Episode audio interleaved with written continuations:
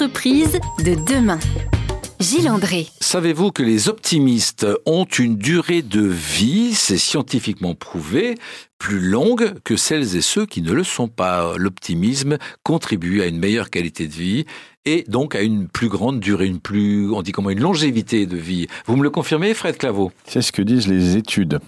Euh, elles disent, les études, que l'on est en meilleure santé quand on est optimiste.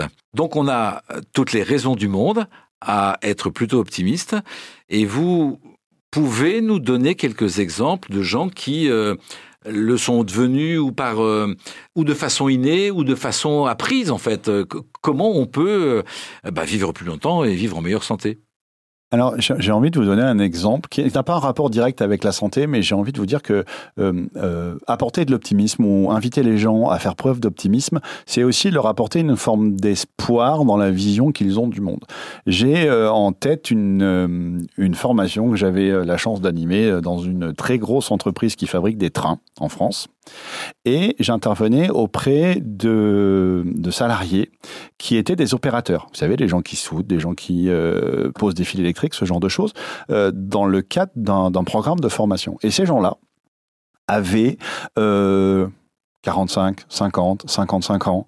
On, leur demande, on avait besoin de les faire monter en compétences et on voulait les former. Sauf qu'ils avaient un rapport à l'enseignement, un rapport à l'apprentissage et un rapport à l'école euh, qui était catastrophique. Et ils faisaient pour la plupart des métiers euh, manuels, pas forcément par goût au départ, mais parce que le système scolaire les avait amenés là. Et là, à 45, 50 ans, on leur dit, il va falloir revenir à l'école. Euh, avec les résistances que vous imaginez. Et je devais, dans cette formation, euh, leur faire prendre confiance, confiance et conscience des capacités de leur cerveau. Et en fait, on passait par des, vous savez, des petits tests logiques, des suites logiques, euh, 2, 4, 6, il faut, voilà. Et on montait en difficulté. Et au départ, avant de faire cette formation, on a fait un tour de table. Et il y avait plein de gens qui étaient là, les bras croisés, en disant bon ben je suis là parce que je suis obligé d'être là. En vrai, j'ai pas choisi. Et, euh, euh et je, sais d'avance que ça va servir à rien. Et dans leur tête, ça va servir à rien. Et je sais que s'ils me font faire ça, c'est pour m'expliquer que je vais pas être capable de monter en compétence et qu'ils vont m'indiquer la sortie. Donc c'était cet état d'esprit là. Et c'est toujours impressionnant. J'en ai encore des frissons quand je vous le dis que après trois jours euh, euh, à leur faire résoudre des problèmes de plus en plus complexes et à leur faire prendre conscience de la façon dont leur cerveau est capable de travailler avec leurs spécificités. À chacun de voir des gens qui viennent vous voir avec les larmes aux yeux au bout de trois jours en disant mais en fait maintenant je, veux bien la faire leur formation, je sais que je suis capable. Alors que trois jours avant c'était juste ils font ça parce qu'ils n'ont pas trouvé d'autres moyens de nous mettre vers la sortie dans le discours des gens. Et, le fait de, de redonner cette lueur d'espoir, alors euh, qu'ils aient pu simplement la retrouver, cette lueur d'espoir, euh, et qu'ils aient à nouveau confiance dans leur capacité à apprendre et donc qu'ils deviennent optimistes quant à leur avenir professionnel et à leur avenir dans l'entreprise, bien sûr, ça a une influence euh, sur leur morale, et les neurosciences, elles vous disent, le moral, les pensées que vous avez ont une influence sur la sécrétion des hormones, l'ocytocine, euh, les endorphines, euh, la sérotonine, toutes ces hormones qu'on appelle les hormones du bien-être ou du bonheur, et que ces hormones-là, elles permettent aussi de faire diminuer le niveau de stress, et on connaît les implications du stress sur la santé. Donc euh, oui, le fait d'être optimiste permet d'améliorer la santé le stress est certainement justement euh, quelque chose qui atténue l'optimisme parce qu'il contrarie un optimisme naturel. Euh, j'ai envie de dire que je retiens vraiment de notre entretien ce parallèle entre optimisme et confiance ou, conscience de la confiance que l'on peut avoir ou que l'on peut développer et que euh, ça n'est finalement que le reflet d'un regard que l'on a sur notre vie, sur notre capacité à, être tous ensemble. C'est complètement ça. Moi, j'aime bien répéter que euh, ce n'est pas ce qui nous arrive qui est important, c'est la façon dont on prend ce qui nous arrive et ce qu'on fait avec. C'est notre capacité à réagir. Et vraiment, la perception qu'on a de notre environnement est bien plus importante que l'environnement lui-même le regard peut être euh, réservé, retenu, pessimiste ou positif, optimiste comme celui de Fred Claveau. Nous allons, il nous reste encore quelques minutes seulement, euh, partager quelques questions un petit peu indiscrètes euh, qui partent dans tous les sens.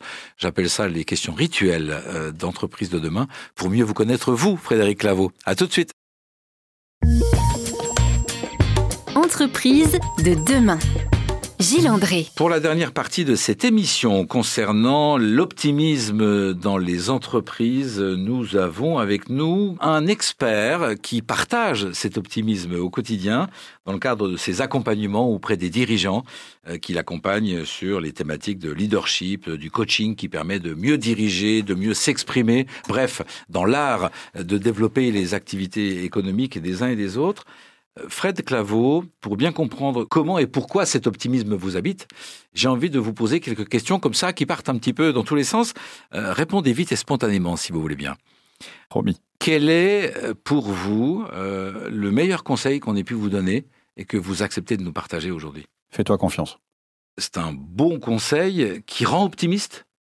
Oui, et je vous le partage d'autant plus spontanément que c'est mon père qui me le dit souvent. Euh, vous avez euh, de votre itinéraire et de votre avenir un regard positif par, euh, parce que c'est mieux comme ça ou parce qu'il l'est vraiment? Ben, Les deux. J'ai la chance qu'il soit spontané, en tout cas d'aussi loin que je m'en souviens, on m'a toujours prêté euh, cet enthousiasme. Euh, et ça ne veut pas dire euh, cet enthousiasme d'être de bonne humeur tout le temps. Hein. un optimisme peut être grognon, ronchon, et j'en suis la preuve vivante. mais oui, j'ai cette capacité innée, je ne sais pas, cette chance-là, ce talent-là peut-être, de voir très très rapidement les choses du bon côté. C'est-à-dire que quand je me laisse aller à une vision plus noire des choses, ça dure jamais très longtemps. Qu'est-ce qui vous rend justement optimiste? Qu'est-ce qui vous rend heureux?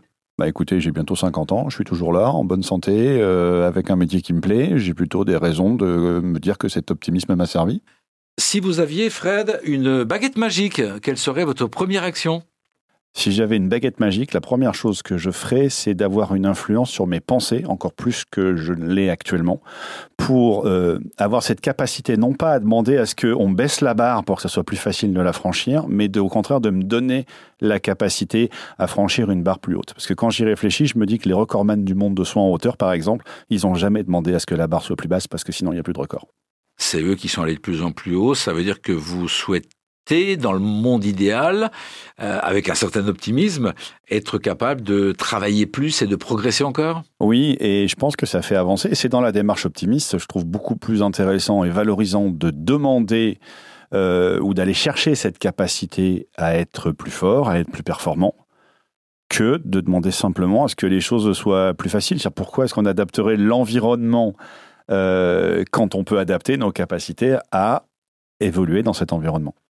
La priorité n'est donc pas de faire changer le monde ou changer les autres, mais peut-être de s'adapter et de changer soi mais c'est un peu ça. Et puis la, question de la baguette magique, c'est une question que les, les, coachs, les thérapeutes utilisent beaucoup.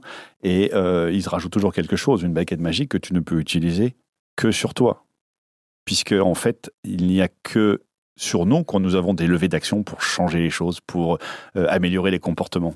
C'est Mère Teresa qui disait euh, Sois le changement que tu veux voir dans le monde. Et quand on veut changer l'extérieur, c'est qu'on a des choses à l'intérieur qu'on doit changer et, que c'est le levier le plus efficace pour le faire. Avez-vous, Fred Claveau, un ancrage auquel vous vous raccrochez quand tout semble difficile et qu'il vous faut rebooster votre confiance ou votre énergie? Un proverbe, une image ou une personnalité? Quand j'ai besoin. L'ancrage, c'est un ancrage un peu long à mettre en œuvre, puisque je trouve une forêt, je vais marcher. C'est quelque chose qui me ressource, le fait d'aller marcher dans la nature, qui fait que plus rien d'autre n'existe que ce que je suis en train de faire à ce moment-là. Et l'avantage, c'est que j'ai cette, euh, chance euh, en forêt d'avoir cette reconnexion instantanée au présent, à ici et maintenant. Et quand vous êtes euh, dans le présent. Vous pouvez pas faire deux choses à la fois. Donc, quand vous êtes en train de profiter de ce que vous faites, les soucis du passé où les problèmes du passé euh, n'existent plus et les angoisses liées à l'avenir n'existent plus non plus à ce moment-là. Et c'est le moment où on se rend compte que, en fait, euh, effectivement, quand je pense à mes problèmes, aux défis, à ce qui m'attend demain, après-demain, au fait euh, ce matin dans le train que je devais faire une émission de radio qui va être beaucoup écoutée, ça pourrait générer un certain stress. Mais la vérité, c'est que ce matin, dans le train, avec mon petit café pris à la gare, j'étais bien.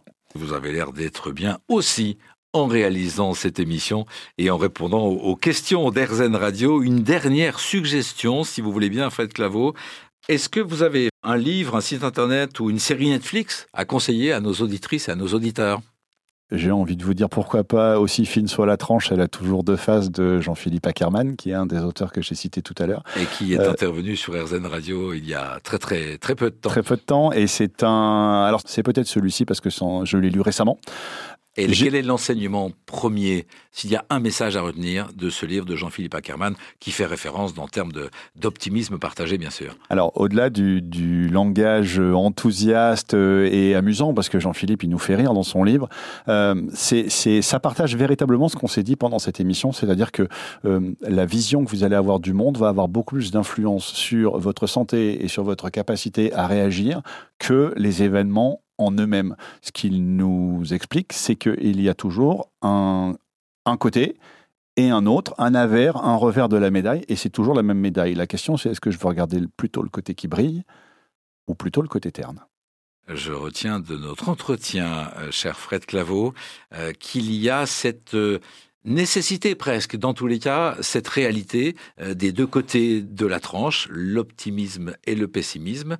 On n'est jamais complètement l'un ou complètement l'autre, quitte à faire pencher la balance d'un côté plutôt que de l'autre, vous nous avez donné suffisamment de raisons aujourd'hui pour aller vers le côté de l'optimisme, que ce soit dans la vie personnelle ou dans la vie professionnelle. Euh, merci à vous, Fred. C'était agréable de passer cette heure avec vous. Merci à vous, Gilles. J'ai passé un très très bon moment aussi. Rendez-vous à nos auditrices et à nos auditeurs la semaine prochaine avec quelqu'un encore qui lui aussi contribue à aller vers l'entreprise de demain. Merci, Fred. Merci, Gilles.